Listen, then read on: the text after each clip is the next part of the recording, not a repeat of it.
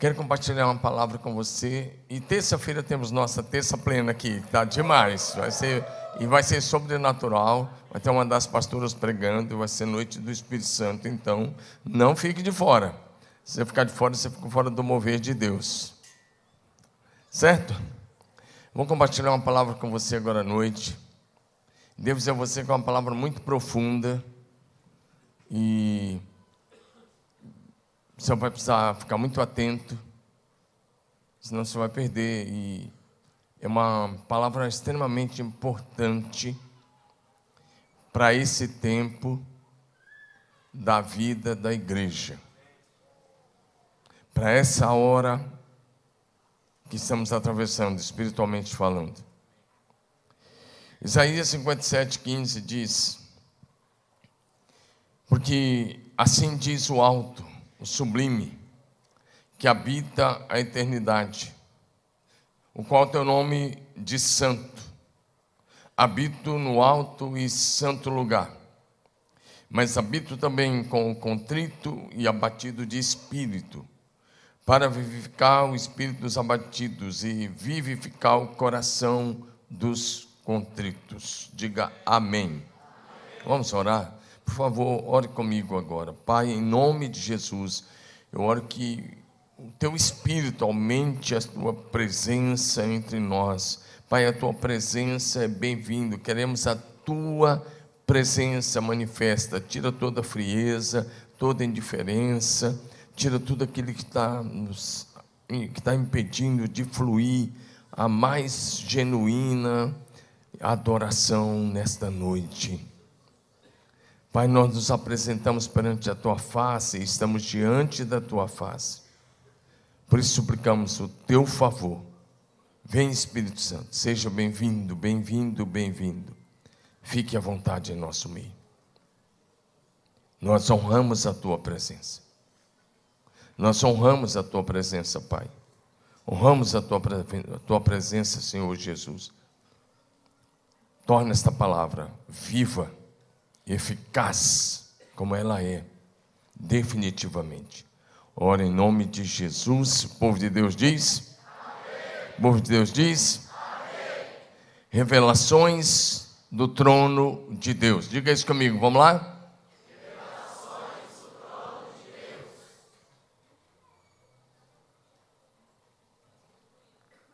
Quero começar dizendo a você que a vida cristã é muito mais do que você tem experimentado.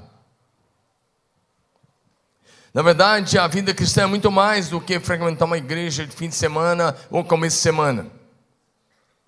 É muito mais do que uma agenda religiosa semanal. E Deus tem infinitamente mais, mais para se revelar aos seus filhos. Diga amém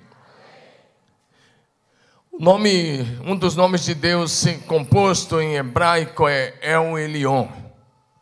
E é esse nome que aparece aqui, nesse texto. Esse nome aparece a primeira vez lá em Gênesis capítulo 14, quando o texto vai dizer para a gente que Melquisedeque abençoou Abraão pelo Deus Altíssimo. Esse nome volta a aparecer aqui também nesse texto o Altíssimo Deus, aquele que o céu é o seu trono e a terra é o estrado dos seus pés. Pois bem, esse Deus Altíssimo, eterno, que sempre existiu e sempre existirá, que se move de eternidade a eternidade, é um Deus que se revela, é um Deus que se dá a conhecer ou que se deixa conhecer. E é bem interessante que você vai ouvir hoje à noite, porque a Bíblia começa mostrando o Senhor criando todas as coisas que existem nos céus e na terra, e também narra a criação do homem. Em seguida, a Bíblia vai mostrar a queda desse homem, e a quando ele cai, ele quebra o seu relacionamento com Deus, o seu Criador. A partir de então, as Escrituras passam a ser uma carta de amor de Deus. As Escrituras começam a revelar Deus sempre tomando a iniciativa de restaurar o relacionamento que o homem quebrou. E Deus aqui está tomando a iniciativa no decorrer da história de restaurar o relacionamento com Deus. Dá um amém no seu lugar. Para isso, Deus se revelou de diversas maneiras, vindo até nós, descortinando o céu convidando-nos a juntar-se a Ele para a realização dos seus planos, projetos e propósitos nessa terra, ou melhor, seus planos e projetos para a humanidade.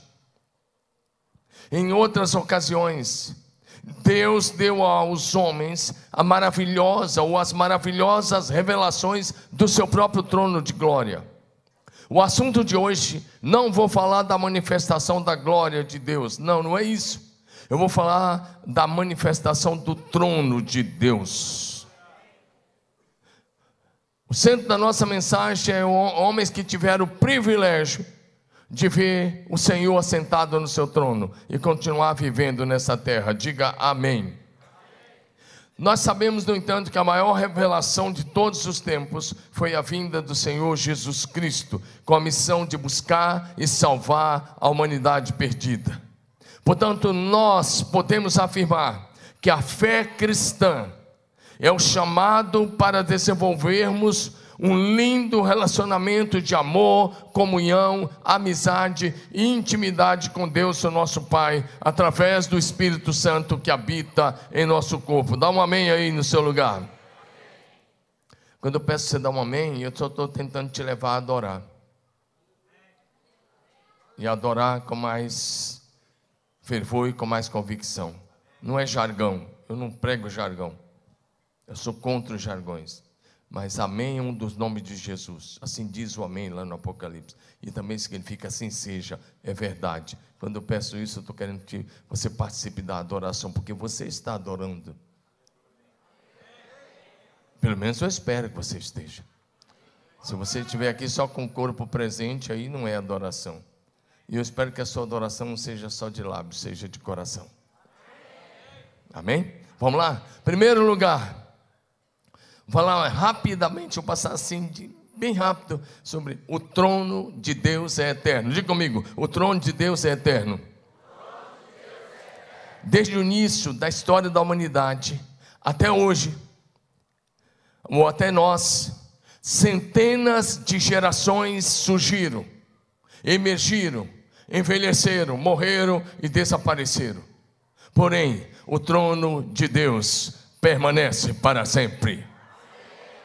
Só de Abraão a Cristo foram 42 gerações. A Bíblia diz em Mateus 1: de Abraão a Davi, 14 eh, gerações. De Davi até a deportação para a Babilônia, 14 gerações. E da deportação para a Babilônia até Cristo, mais 14. 42 gerações só de Abraão a Cristo. E Abraão já está aqui, bem perto de nós. Ele viveu há dois mil anos antes de Cristo.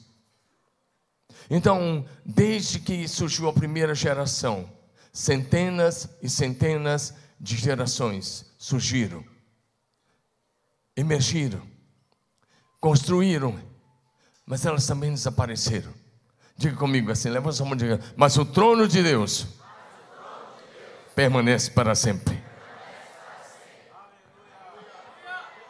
Lamentações 3, Lamentações 5,19 diz: Tu, Senhor, reina eternamente, o teu trono subsiste de geração em geração.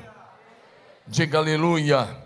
Impérios surgiram e caíram e desapareceram, mas o reino de Deus permanece para sempre a partir do seu trono no céu, o Senhor Deus reina absolutamente, governando os céus e a terra. Tudo que existe em todo o universo está sob o governo e o controle do Senhor nosso Deus. Vai participando comigo, diga aleluia. O, o trono de Deus permanece para sempre. Hebreus capítulo 1, versículo 8 ele está citando um salmo e ele diz: Mas ao filho, Deus diz: Teu trono, ó Deus, permanece para sempre e tu governa com cetro de justiça. Agora diga-se comigo: trono de Deus é inabalável. Mas o Senhor permanece no seu trono eternamente trono que erigiu para julgar. Diga aleluia. Salmo 9, versículo 7, projeção que eu estava agora. O Senhor, diga de novo: o Senhor permanece no seu trono eternamente. Ou seja, o governo de Deus é eterno. Tudo vai passar, mas o governo de Deus é eterno, o seu trono é eterno. Dá um aleluia aí no seu lugar. Agora ouça isso: Deus é amor, mas a base do seu trono é a sua justiça. Salmo 89, 14 eu estou olhando aí na NVT, justiça e retidão são os alicerces do seu trono. E tem muitos outros textos, eu estou escolhendo um versículo para escolher um versículo para cada um desses subpontos. Diga comigo, a primeira parte, vamos lá. Justiça, todos vocês, um, dois, três. Justiça e retidão são os alicerces do seu trono. Amor e verdade vão à sua frente. Deus é amor mas a base da sua justiça, a base do seu trono é a sua justiça. Essas pessoas que estão achando que estão acima, que estão se sentindo semideus, eles vão é, sentir logo, logo, ou experimentar logo, logo a justiça de Deus. Não tenha dúvida disso. Existem três céus, faz assim comigo, vamos lá? Diga: existem três céus: o céu atmosférico o céu planetário e o terceiro céu. Agora diga assim comigo: o trono de Deus está no terceiro céu. Bom, o céu é atmosférico, é aqui onde os aviões voam, você sabe disso. Se não me falha a memória, acho que são 60 mil quilômetros aí a altura, né? É isso aí, os 60 mil metros, não sei quiser. Por aí, se for um pouquinho mais, não sei. Mas por aí, isso é a atmosfera. O céu planetário, onde estão em todos os planetas. Isso aí é um universo que ninguém consegue medir. Mas Deus mede na palma da sua mão. Porque existe bilhões e bilhões e bilhões de galáxias, bilhões de estrelas. Cada galáxia com bilhões de estrelas. Esse é o céu planetário. Esse infinito aí. Mas acima disso existe o terceiro céu. Falar, em cima disso existe o terceiro céu. É o céu de Deus. Lá é a sua pátria. Lá só o seu lar definitivo. Lá está a sua casa. Amém? Olha o que diz Salmo, o salmista já diz isso, Salmo 113, 5 e 6 diz: Quem se compara ao Senhor nosso Deus? entronizado nas alturas, ele se inclina para ver o que acontece nos céus e na terra. Quando o texto diz que ele se inclina para ver o que acontece nos céus, está falando do céu planetário e do céu atmosférico. Deus se inclina do terceiro céu para ver o que acontece no segundo e no primeiro céu. Dá um amém no seu lugar. E o apóstolo Paulo esteve no terceiro céu. Depois você estuda 2 Coríntios 12, de 1 a 4. Ele diz: Ele esteve lá. E o que nós vamos falar hoje, agora é olhando para o terceiro céu. Só ouvi meia dúzia de amém. Será que tem mais alguém que pode dar um amém aí? E antes de falar do segundo ponto, só mais uma coisa. Atos 7, 49 diz: O céu é o meu trono e a terra é o estrado dos, dos meus pés.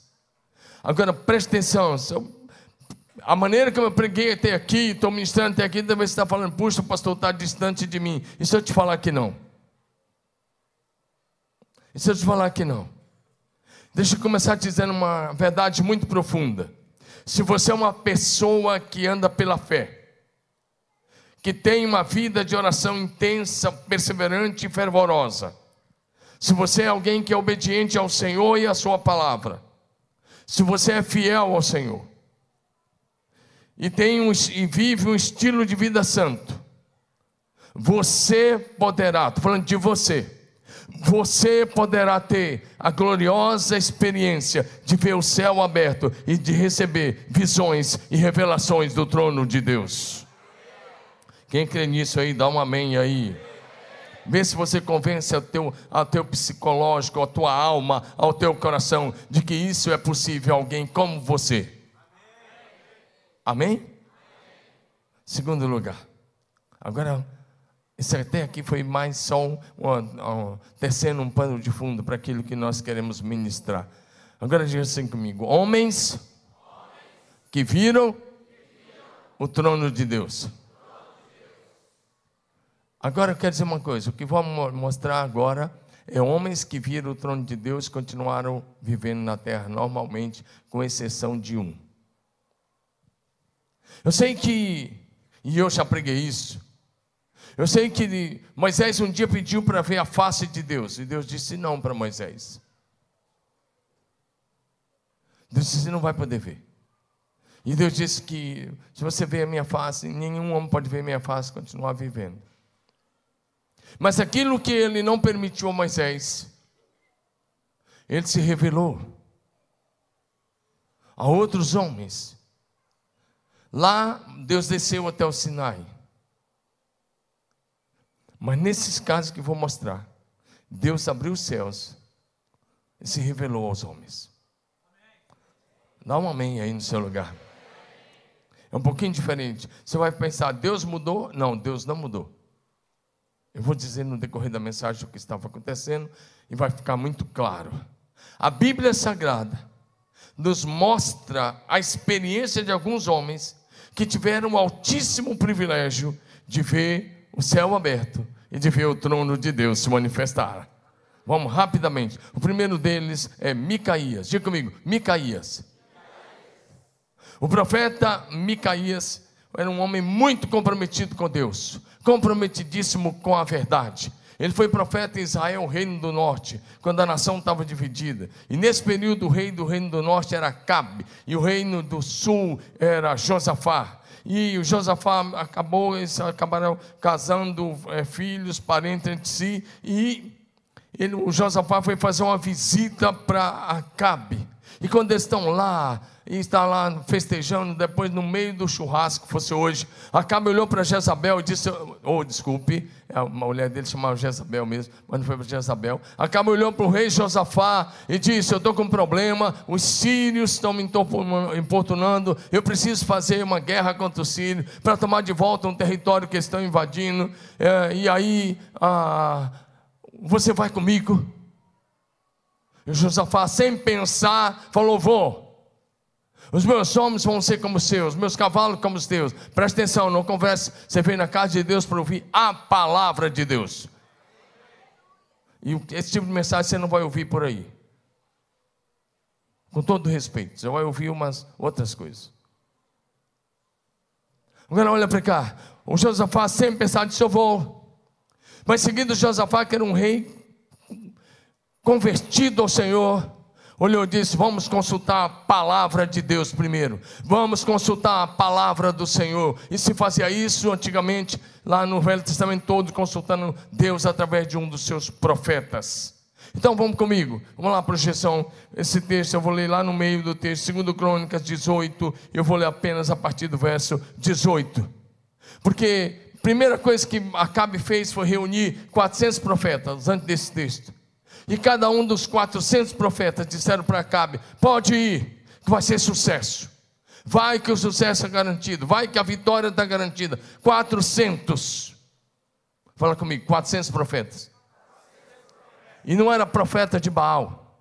Era profeta que tinha se tornado falso profeta. Porque ao invés de pregar, ao invés de pregar para agradar a Deus, eles estavam pregando como muitos pastores estão pregando hoje no Brasil, o politicamente correto que não condena mais o pecado, que não fala mais de inferno, que não fala mais de renúncia, que não fala mais de cruz, mas simplesmente politicamente correto. São profetas que se venderam. E aqui nós estamos diante de 400 que tinham se tornado falsos, exatamente por isso, porque se aliaram ao governo de Acabe, eram favorecidos por Acabe e Jezabel.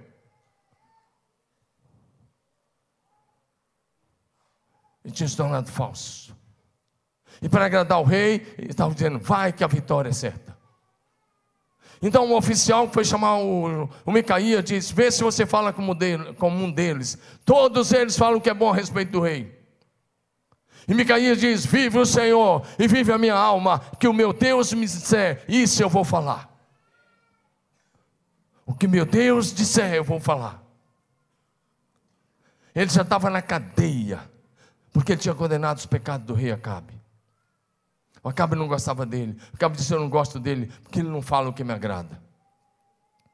A voz de Deus nem sempre vai te agradar. A voz profética nem sempre vai te agradar.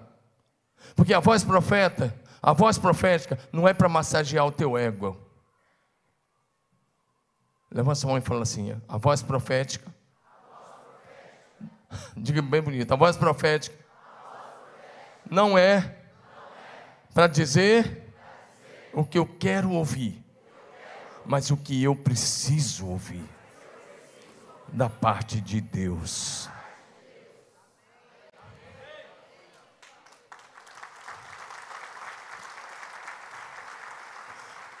Os profetas que estão aí dizendo a você, vai, vai, vai prosperar, vai dar tudo certo, que estão profetizando só o que é bom e que não corrige o teu pecado. Olha para mim, são todos falsos profetas. Todos.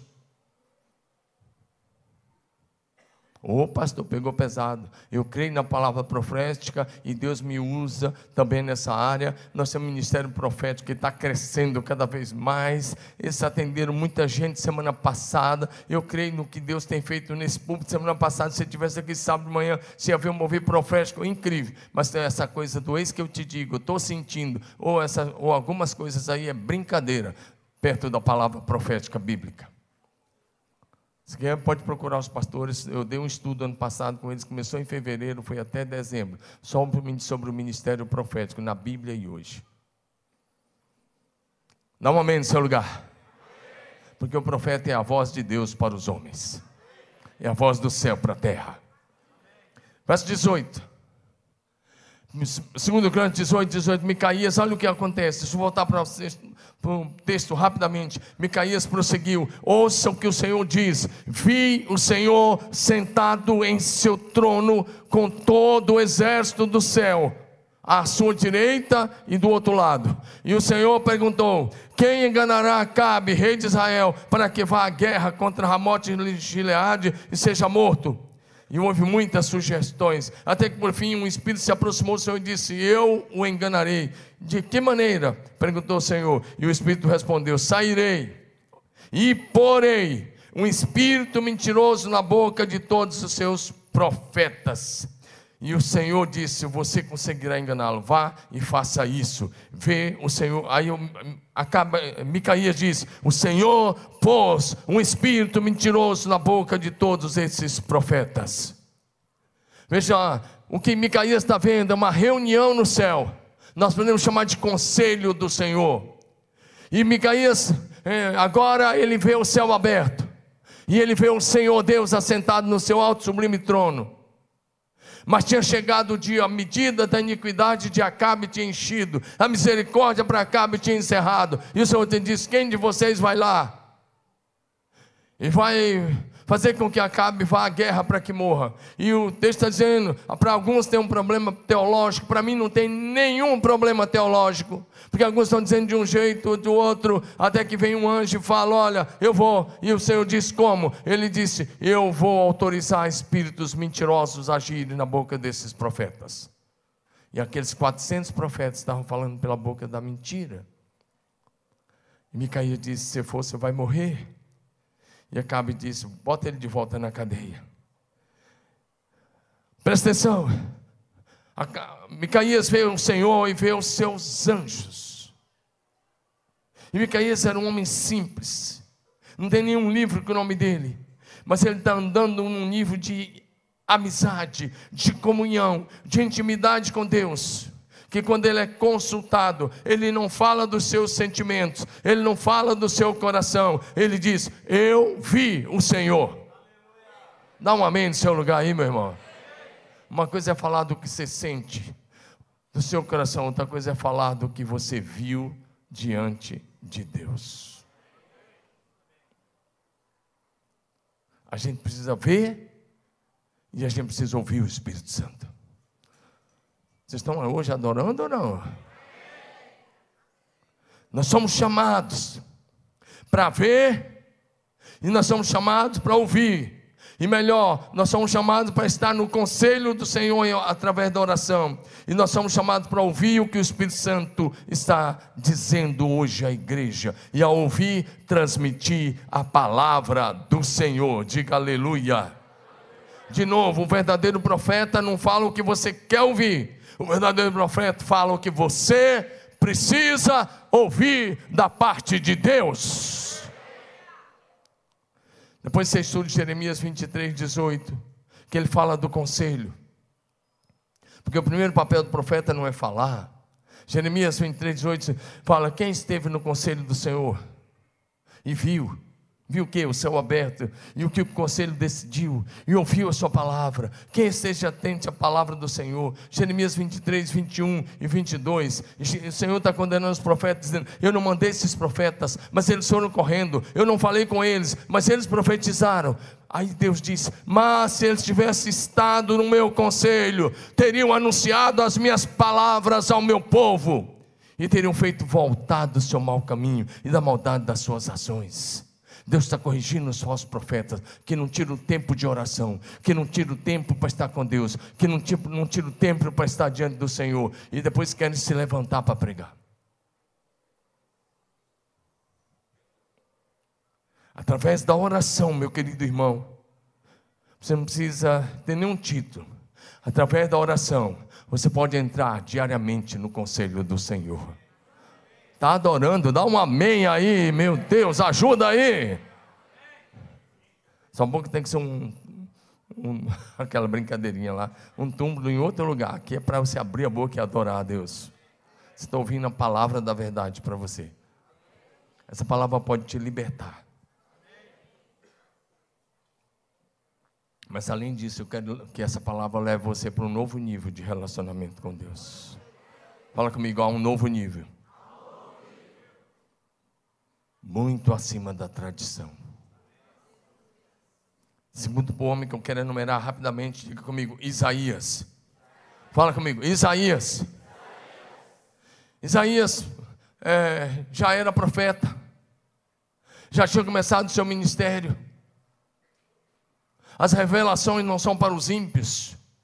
Deus não daria essa revelação a Isaías se ele ainda não, não fosse um homem de Deus que tivesse o temor do Senhor no coração. Isaías 6, vai comigo, projeção, vamos lá. Isaías capítulo 6. Isaías estava num culto de oração e parece que ele estava sozinho no templo. Era ele, Deus, Deus e ele, lá no templo de Salomão em Jerusalém. E o profeta Isaías viu o Senhor assentado no seu alto e sublime trono, e ele viu seres angelicais, serafins, que adoravam o Senhor, declarando a sua santidade. Se você quiser, pode ler comigo. Coloca o verso 1 primeiro, por favor.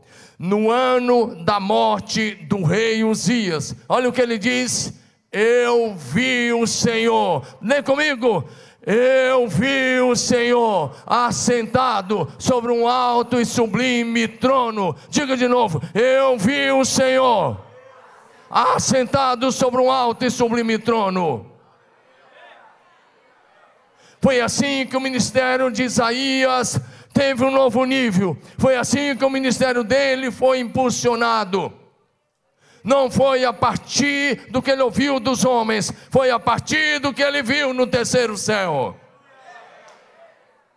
Foi a partir do que ele contemplou. Ele diz: No ano da morte do rei Uzias, eu vi o Senhor assentado sobre o seu alto e sublime trono, e as abas da sua veste enchiam o templo. Agora ele vê esses seres angelicais, serafins estavam por cima dele, cada um tinha seis asas, com duas cobriu o rosto, com duas cobriu os pés, com duas voava, voavam e clamavam uns para os outros. Diga comigo: Santo, Santo, Santo é o Senhor dos exércitos, toda a terra está cheia da sua sua glória.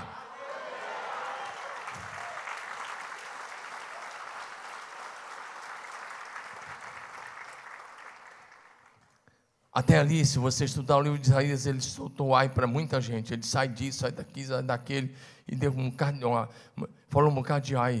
E, muito, e ai na Bíblia muitas vezes é juízo, mas agora ele olhou para dentro de si, porque é impossível ter uma visão do trono de Deus e de Deus do seu trono e não ser tocado e não ser quebrantado. Porque quando você é confrontado com a santidade de Deus, você vai enxergar os seus pecados.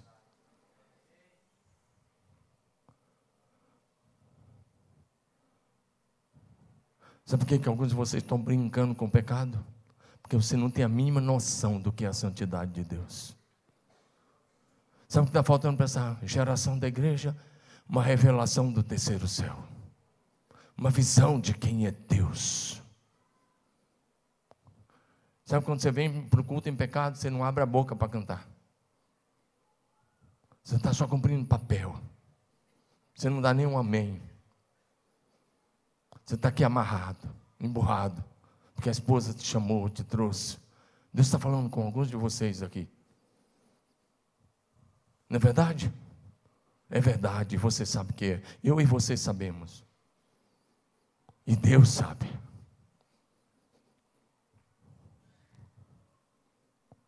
Mas está faltando uma visão, uma revelação. Ele disse: ai de mim, porque agora a visão que estava no céu, ela se transporta para dentro do templo, em Jerusalém. Os umbrais das portas se moveram, porta do templo de Jerusalém. Com a voz do que clamavam, e o templo se encheu de fumaça. Então eu disse: Ai de mim, estou perdido, porque sou um homem de lábios impuros e habito no meio de um povo de lábios impuros, e os meus olhos viram o Rei, o Senhor dos exércitos. Então um dos serafim voou para mim, trazendo na mão uma brasa viva que tirara do altar como a tenaz. Com a brasa trocou a minha boca e disse: Eis que esta brasa tocou os teus lábios, a tua iniquidade foi tirada e o teu pecado foi perdoado. A boa notícia é que se hoje você decidir deixar o pecado, há perdão na graça de Deus para você, a cura, a libertação para você em Cristo Jesus.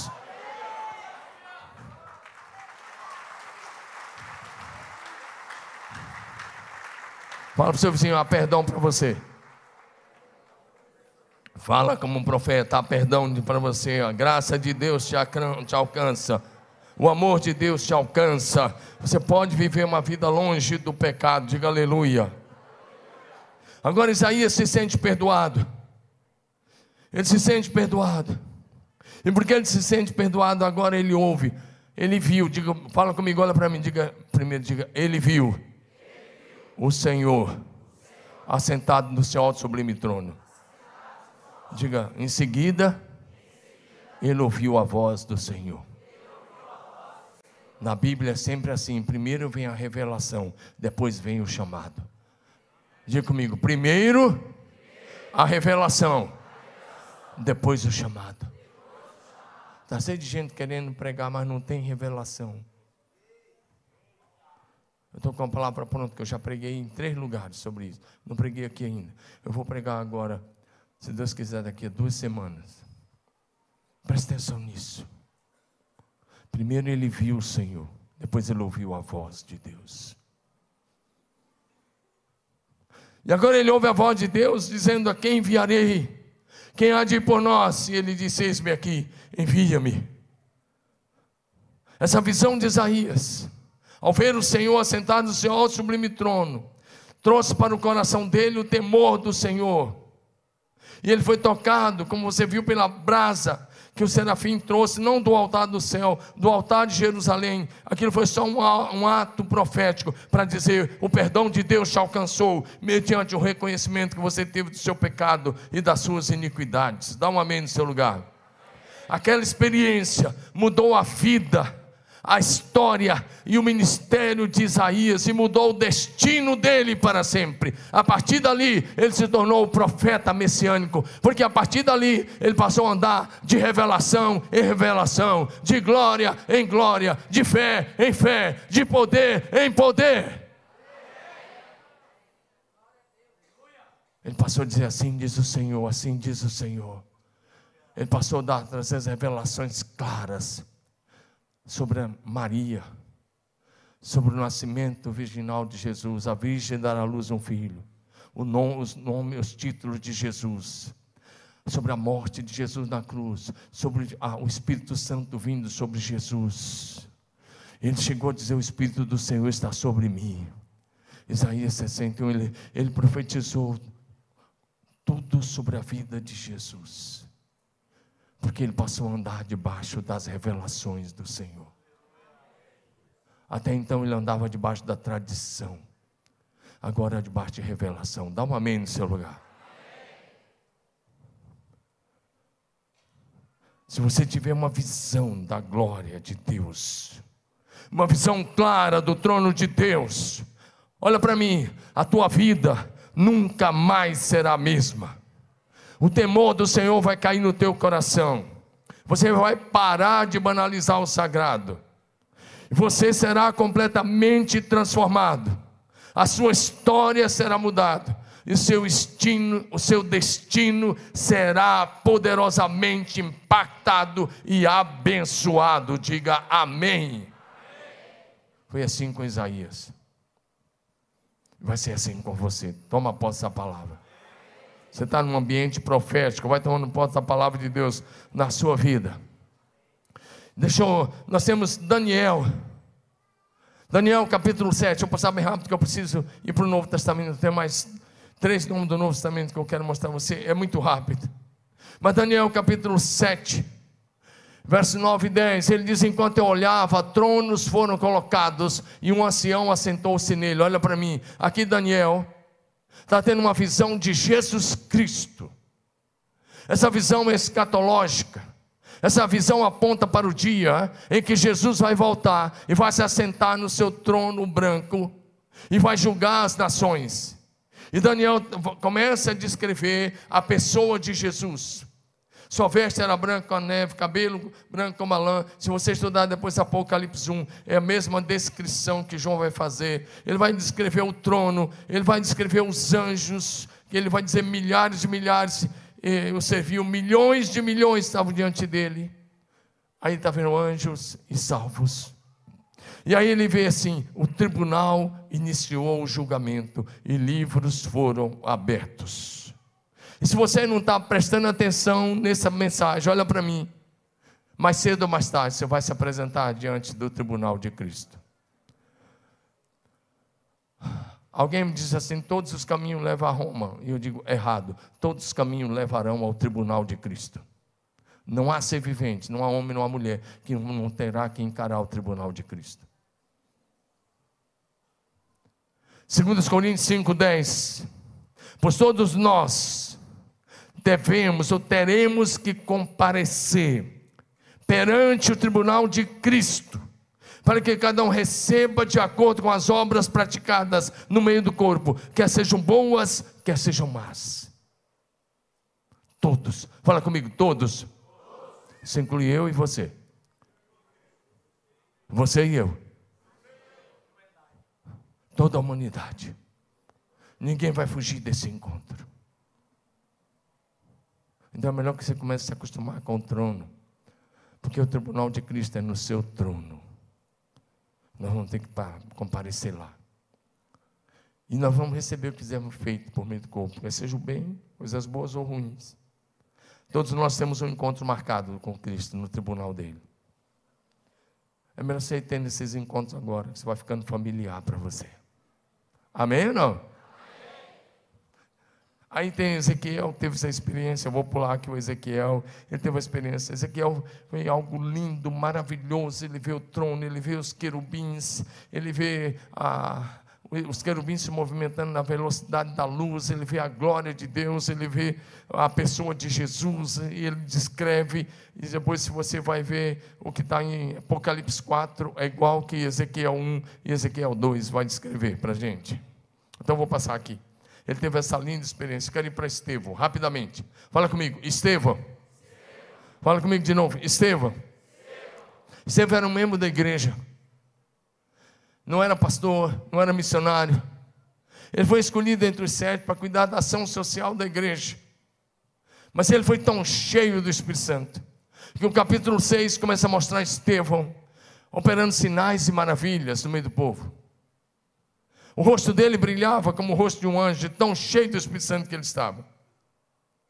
Então Pedro, Estevão, desculpe, Estevão resolveu pregar um sermão poderosíssimo.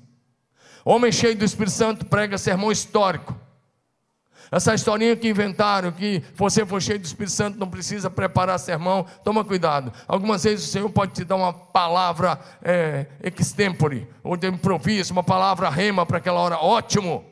Mas não se preparar, porque você diz que está cheio do Espírito Santo, é relaxo. E está escrito na, em Jeremias: Maldito aquele que faz a obra do Senhor relaxadamente.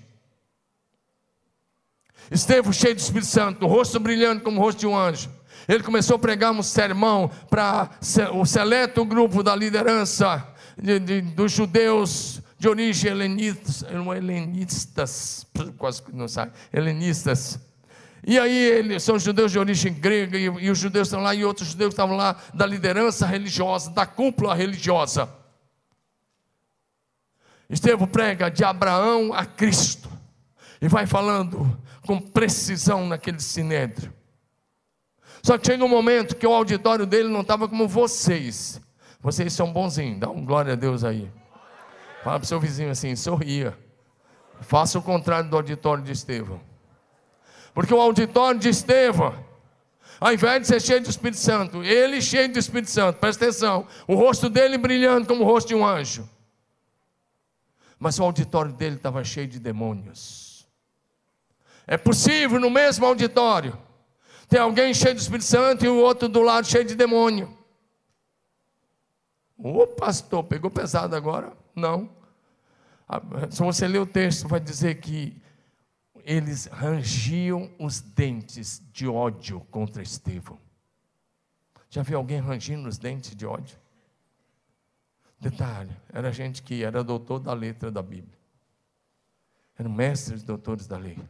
Rangiam os dentes o demônio estava agindo em cada um deles, como naqueles 400 profetas, falsos profetas. Agora, o que acontece com Estevão? Atos 7, 55, 56, vamos lá.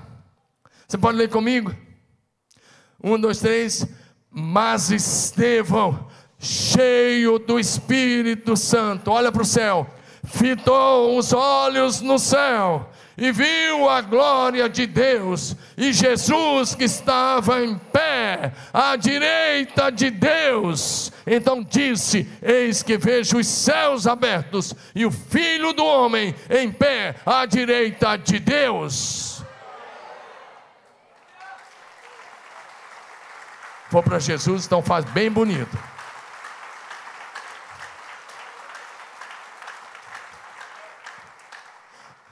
Presta atenção numa coisa: é possível, até num ambiente de ódio, você ter visões celestiais. Porque o relacionamento com Deus é pessoal. Fala comigo, é pessoal. Diga é pessoal. Diga aí vertical. Diga pessoal e vertical. Para você ter revelações aqui nesse ambiente agora, você não depende da pessoa que está do seu lado. Aliás, tem algumas pessoas aqui, alguns cônjuges, presta atenção nisso que se o arrebatamento fosse hoje, ia ficar. Vai ver a esposa subir e vai ficar. Estou falando para alguns homens aqui agora. Por causa do seu pecado. E eu estou falando também para algumas mulheres. Se o arrebatamento fosse hoje, algumas de vocês iriam ficar bonitona. Por causa do seu pecado. Enquanto eu prego, o Senhor está dando discernimento. Acredite se quiser.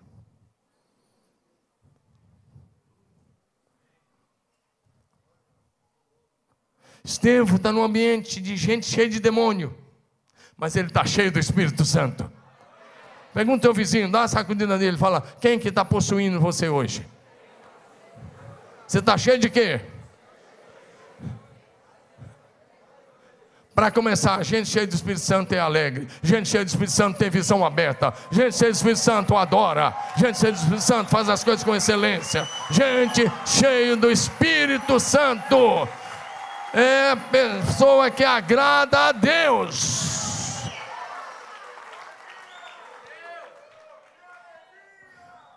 Tem o auditório todo rangindo os dentes, mas tem um homem cheio do Espírito Santo. Olha para cá, aquele auditório tinha forro, não só telhado, tinha forro.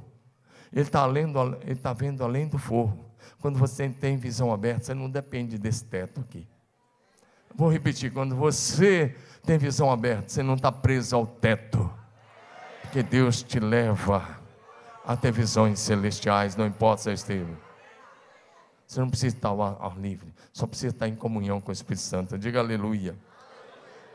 Infelizmente, aqueles religiosos fanáticos apedrejaram Estevão até a morte. Ele tornou-se o primeiro mártir da história do cristianismo. Mas deixa eu dizer uma coisa: um discípulo, e é você, para você que eu estou falando, um discípulo de Jesus cheio do Espírito Santo tem visão aberta. Um discípulo cheio do Espírito Santo tem visão aberta.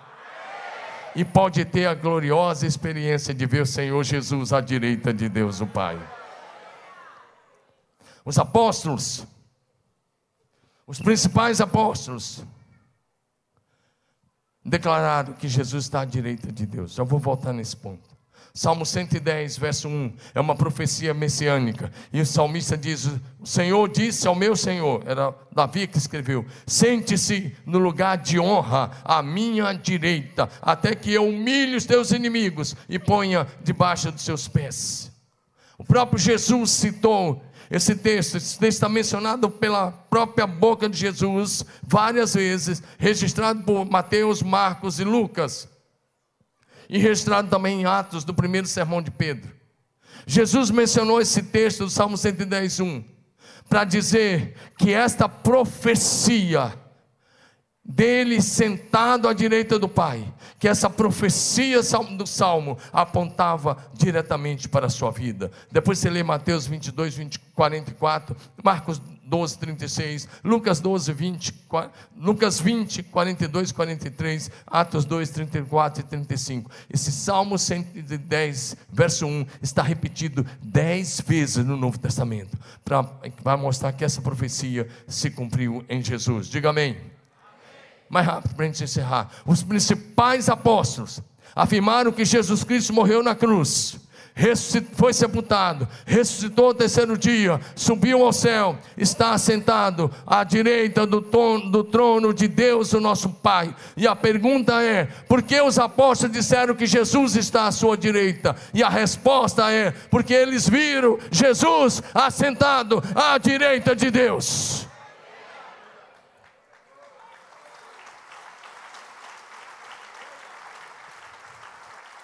Na célula vocês vão aprofundar esse texto. Na célula vocês vão, esses textos estão em Atos, Efésios, Colossenses, Hebreus, 1 Coríntios, e tem tantos textos, são dezenas de textos mostrando que Jesus está sentado à direita do trono de Deus. E os apóstolos afirmaram isso porque eles viram.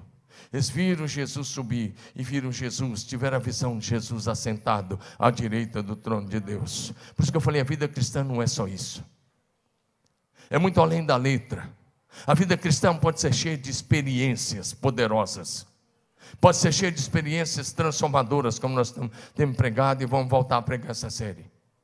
O apóstolo Paulo, que eu mencionei no início, quando eu falei que o trono de Deus está no terceiro céu. Olha o que está em 2 Coríntios, capítulo 12, de 1 a 4. Paulo escreve o seguinte: pode usar aí a produção N, 2 Coríntios 12, de 1 a 4. É necessário que eu continue a gloriar-me com isso, ainda que eu não ganhe nada com essas coisas. Passarei as visões e revelações. Fala comigo, visões e revelações do Senhor. Diga de novo, visões e revelações do Senhor.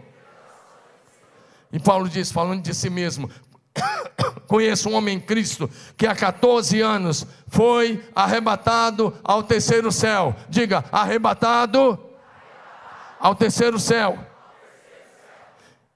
Se Paulo vai dizer, se no corpo, fora do corpo, eu não sei, Deus o sabe. E sei que esse homem, se no corpo, ele repete, se fora do corpo, eu não sei, mas Deus sabe, foi arrebatado ao paraíso e ouviu coisas indizíveis, coisas que não me foi permitido falar. Agora, o que, mesma coisa de Moisés. Moisés pediu para ver a glória de Deus, Deus disse não. Agora, Paulo teve a visão do terceiro céu, ele viu a glória do Senhor, ele viu a glória do céu, ele possivelmente viu o Senhor, somente o Senhor Jesus, mas, mas, não foi permitido a Paulo contar, porque não era a hora, mas a João foi permitido contar. Dá um amém no seu lugar. A revelação é progressiva e Deus sabe a hora certa que ela deve vir, ela deve ser compartilhada. Paulo diz: Paulo não está na hora. Ele falou o mesmo para Daniel. Nas revelações dos capítulos final de Daniel, Deus disse: Sela, você não, tá, você não, é, não é permitido se contar. Mas para João, Deus disse: Pode escrever, escancara, abre o livro, deixa claro. E é para lá que nós vamos agora. Vamos encerrar aqui. Antes de ir para o Apocalipse, é onde nós vamos encerrar. A mensagem que o apóstolo Paulo pregava, ele não recebeu de homem nenhum, mas por revelação direta de Jesus Cristo. Diga amém. E estava de acordo com os evangelhos, de acordo com a mensagem de Jesus e dos apóstolos, 100% aprovado. Diga amém. Isso está em Gálatas 1, versos 10 e 11. Por fim, eu quero olhar para o apóstolo João. Fala comigo, João. Fala comigo de novo, apóstolo João. Como você sabe, o apóstolo João era bem novinho quando Jesus chamou, menor de idade. Os anos passaram. Agora deixa eu começar a aplicar uma coisa. Olha para mim, quero dizer uma coisa. As revelações do Senhor são para os seus íntimos. Vou repetir. Porque tem corintiano na casa, a gente repete umas três vezes, para ver se eles entendem. palmeirense, palmeirense. Os caras andam com a cabeça baixa. Palmeirense difícil ver o céu, fica só com a cabeça baixa. Não, mas até palmeirense vai ter os olhos abertos aqui hoje à noite, em nome de Jesus. Porque o cimo do Palmeiras é um porco, eu nunca vi porco olhar para o céu, por isso que estou tirando um sarro aí. Agora, olha para cá. Está vendo? Vocês vibram com essas coisas terrenas mais do que com o céu, né? Eu só queria ver a reação de vocês. Provoquei, fui provocado. Olha para mim. Diga comigo. As revelações de Deus são para os íntimos dele. Fala com teu vizinho, você é íntimo do Senhor? Como está a sua comunhão hoje? sua amizade? Como é que está a sua caminhada com Deus? Ah, se ele falar que está jóia, fala assim, o que, é que ele te falou hoje? Olha para mim agora. Olha para mim. João colocava a cabeça onde? Nas reuniões, sim, até junto com os apóstolos. João colocava a cabeça onde? No ombro de Jesus ou às vezes no peito. As revelações do Senhor são para aqueles que colocam a cabeça peito de Jesus, no ombro de Jesus. É para os íntimos, é para os íntimos, é para aqueles que são íntimos de Deus.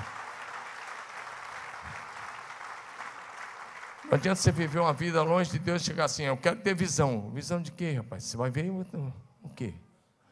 Primeiro, desenvolve amizade com Deus, comunhão, intimidade. E aí ele vai abrir teus olhos. A gente vai encerrar aqui, e o louvor já pode vir, para a gente fazer de conta que está encerrando, bem bonito assim. Gera aquela expectativa. O Vinícius dá aquele acorde aí. Olha lá, Vinícius. Vamos lá. Vamos encerrar. Mas preciso que dois textos aqui, ou mais, tá bom? Quantos me dão aí? Um minuto. Quantos me dão um minuto?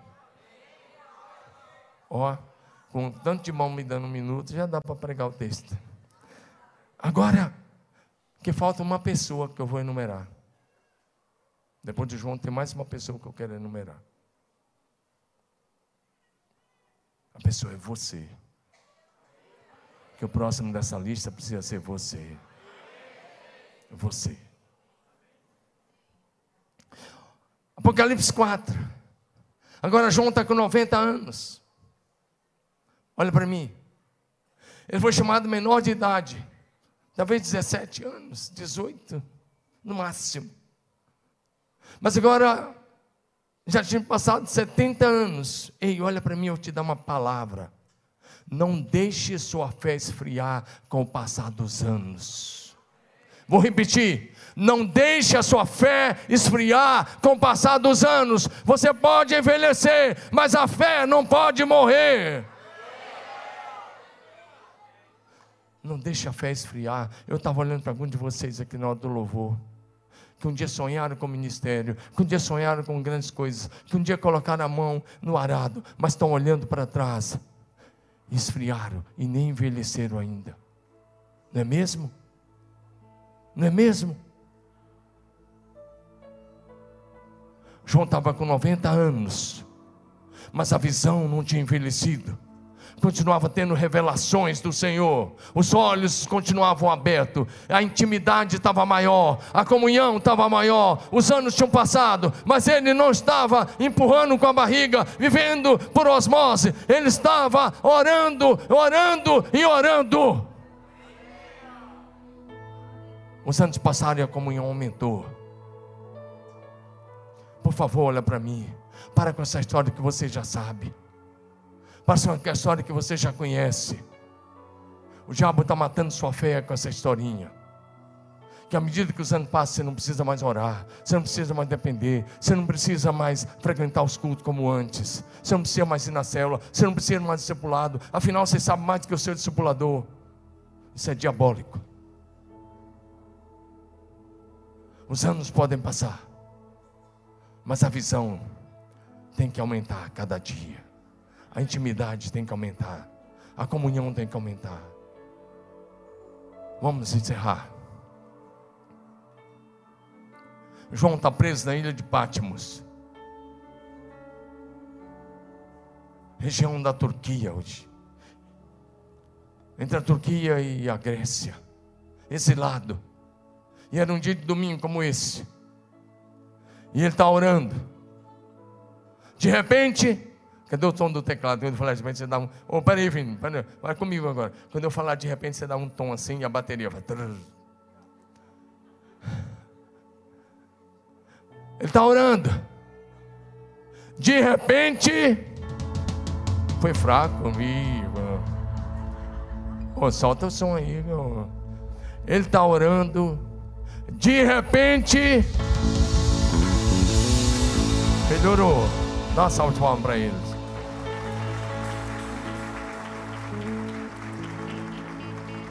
Eu vou encerrar com esse texto. Apocalipse 4, 1 em diante.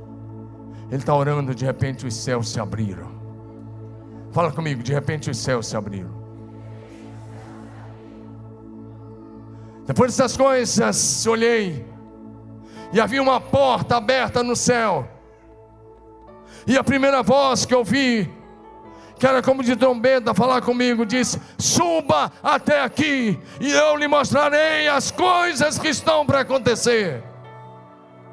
Imediatamente achei meu espírito, e eis que havia um trono, fala um trono, armado no céu, e alguém sentado sobre ele, diga aleluia. E esse que estava sentado no trono, ele agora vai comparar o que ele está vendo de Deus o Pai. Eu deixa eu te falar, João está vendo Deus o Pai aqui. Ele está vendo Deus o Pai. Vou repetir: Deus o Pai. Sei que alguém pode escutar na internet e dizer: ninguém pode ver Deus. João viu Deus. E ele começa a descrever: ele era semelhante no aspecto da pedra de jaspe, sardônio. Ao redor do trono havia um arco-íris. É, é, ele está comparando, semelhante ao aspecto da esmeralda. Ao redor do trono havia outros 24 tronos, e neles estavam sentados 24 anciãos. São seres angelicais de altíssimo nível. Não são os 12 patriarcas, nem são os 12 apóstolos, porque o apóstolo João estava vivo na terra e os tronos estavam ocupados. Dá um amém aí no seu lugar e os anciãos vestidos de branco, e do trono saíam relâmpagos, vozes, trovões, e diante do trono estavam acesas as sete tochas de fogo, que são os sete Espíritos de Deus. Diante do trono havia algo como um mar de vidro, semelhante ao cristal. No meio do trono e à volta do trono havia também quatro seres viventes. Ele vê os querubins que Ezequiel tinha visto, cheio de óleo por diante e por trás. E ele vai descrever: o primeiro tinha um rosto como de um leão, o segundo como de um novilho, de um boi, o terceiro com o rosto de um ser humano, e o quarto como de uma águia voando. E ele vai descrevendo, e ele vai descrevendo a adoração. Não tinha um descanso, nem de dia e nem de noite, proclamando: Santo, Santo, Santo é o Senhor Deus, o Todo-Poderoso, aquele que era, que é e que há de vir.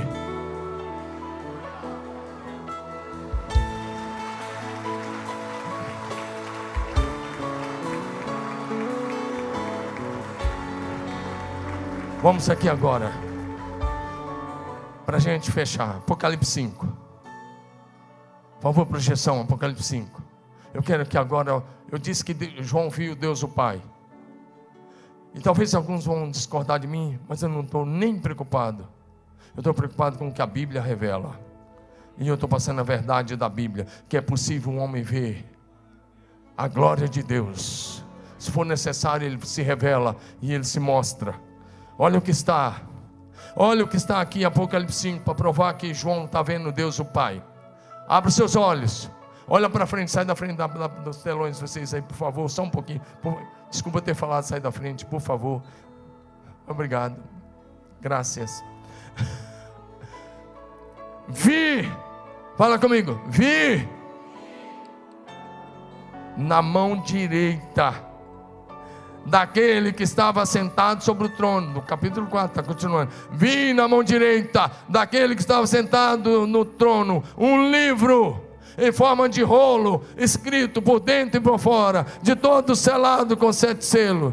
Vi, ele está vendo agora um anjo, um anjo forte que proclamava com voz bem forte: Quem é digno de abrir o livro e romper os seus selos?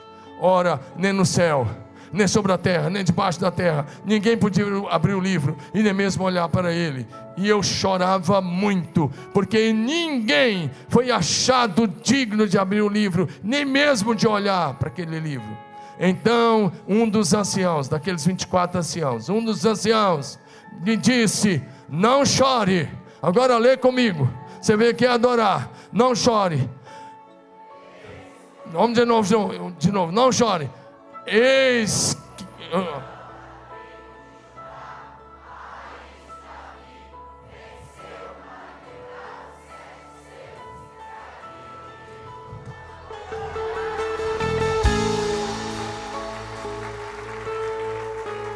Volta ao versículo. Volta ao versículo 5. Um dos anciãos me disse: Não chores, eis que o leão da tribo de Judá a raiz de Davi, venceu para abrir o livro e romper seus sete selos. Agora vai ao verso 6. Então vi no meio do trono. Ele vê quem agora? Ele vê quem agora? Diga Jesus, por favor, diga esse nome. Ele viu quem agora? Ele viu quem? O Pai está no trono com um livro na mão direita, e agora ele vê Jesus. Quando ele olha, ele, ele verso 6: Então vi no meio do trono e dos quatro seres viventes, e entre os anciãos, um cordeiro que parecia que tinha sido morto.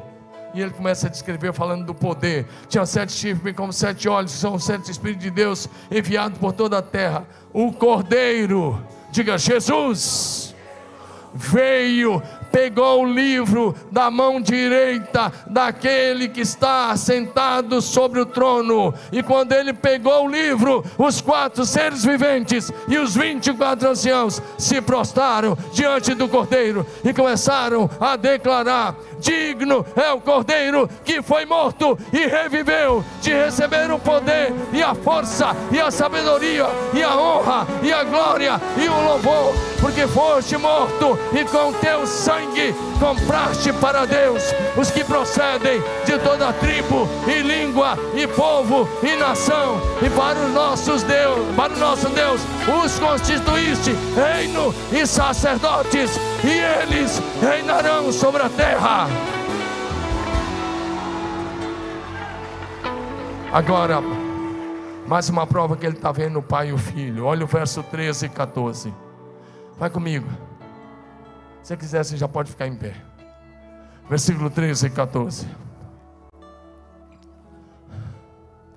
Agora ele viu você. Ele viu a igreja. Ele viu os salvos. Ele viu os anjos. Olha o que, que ele vai dizer. Você pode ler com os olhos bem abertos. Todos vocês comigo. Um, dois, três.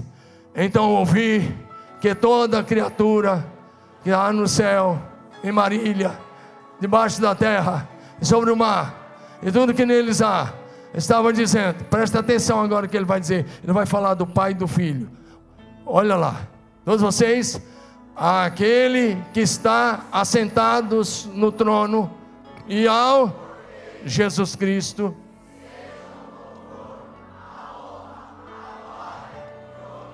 Vamos ler de novo. Vamos ler de novo, todos juntos. Aquele que está sentado sobre o trono e ao Cordeiro, seja o louvor, e a honra, e a glória, e o domínio pelos séculos dos séculos.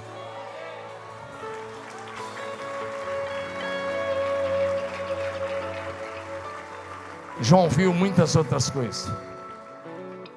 Depois você vai estudar na célula. Por exemplo, Apocalipse 6, 9. Ele viu as almas do que morreram debaixo do altar.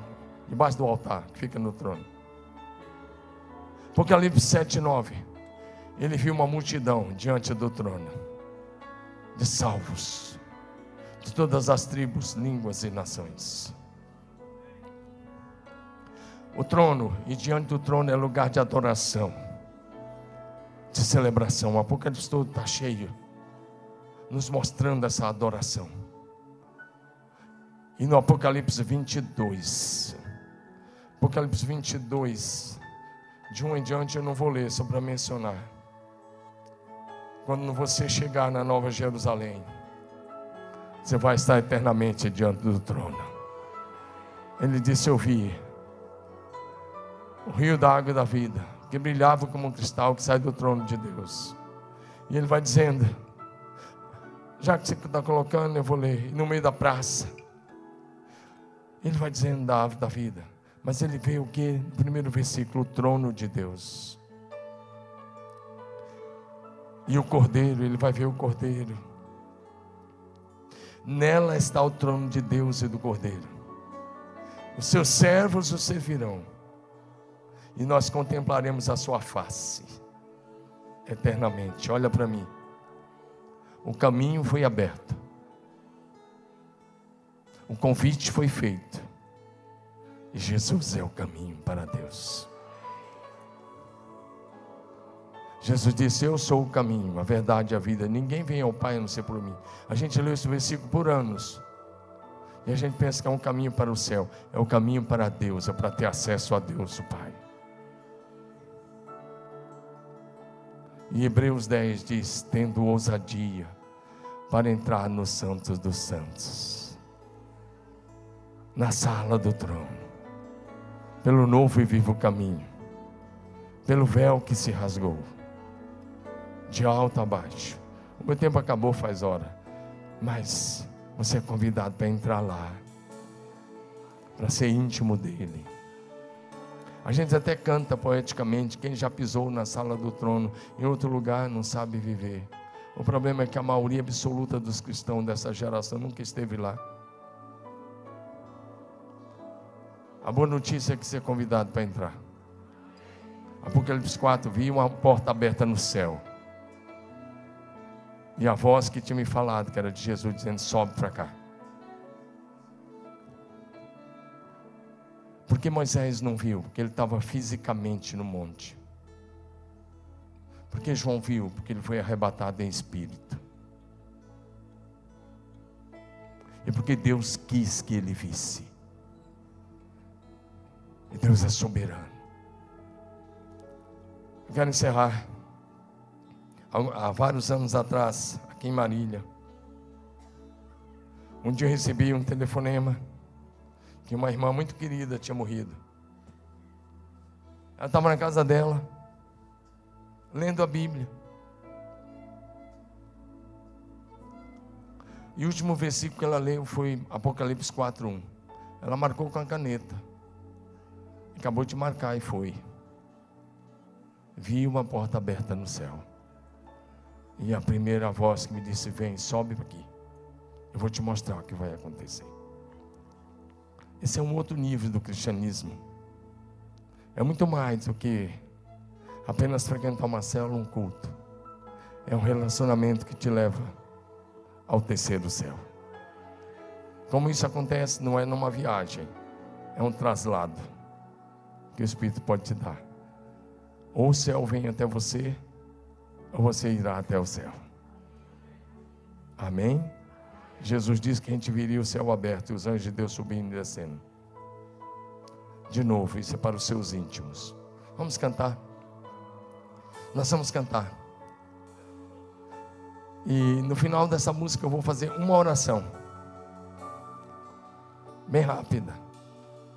E eu vou fazer a mesma oração que Eliseu fez pelo seu moço.